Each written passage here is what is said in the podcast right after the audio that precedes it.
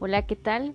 Mi nombre es Cindy Desiree García Quiñones y es un gusto para mí poder compartir con ustedes el tema de compensaciones y los efectos que esta causa dentro de una organización. Cuando hablamos de compensación nos referimos a los beneficios o ventajas que se le ofrecen a los, a los colaboradores de una organización. Una compensación salarial tiene que estar alineada a la estrategia de una compañía. Esto es clave, por favor, y es fundamental en la cual podríamos hacer referencia que son de manera económica, emocional o incluso podemos hablar de beneficios en especias. Con esto lo que queremos decir es que se trata de cualquier forma de pago que recibe el empleado.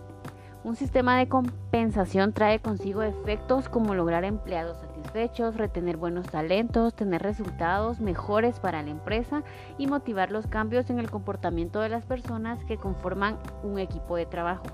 Entre los tipos más comunes de compensaciones se puede mencionar compensación y beneficio estratégico, que son ventajas que se ofrecen de manera personalizada según las expectativas o necesidades de cada trabajador.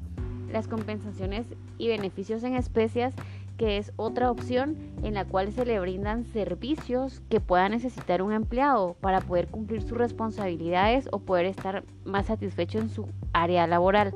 Por ejemplo, poner disponibilidad eh, un auto de empresa, un plan de pensiones, servicios de guardería o se le pueden dar vales de restaurantes o despensa.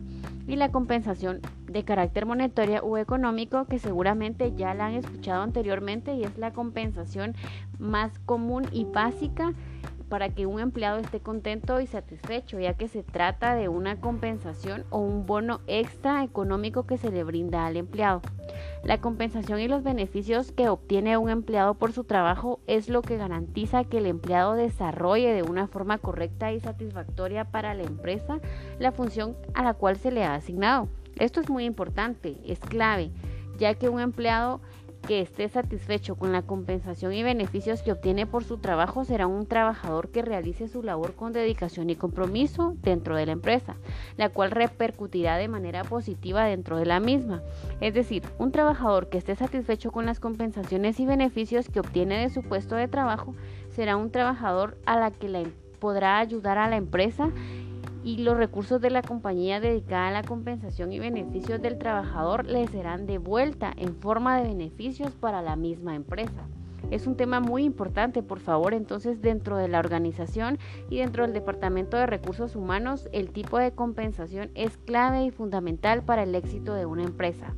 Hasta una próxima ocasión.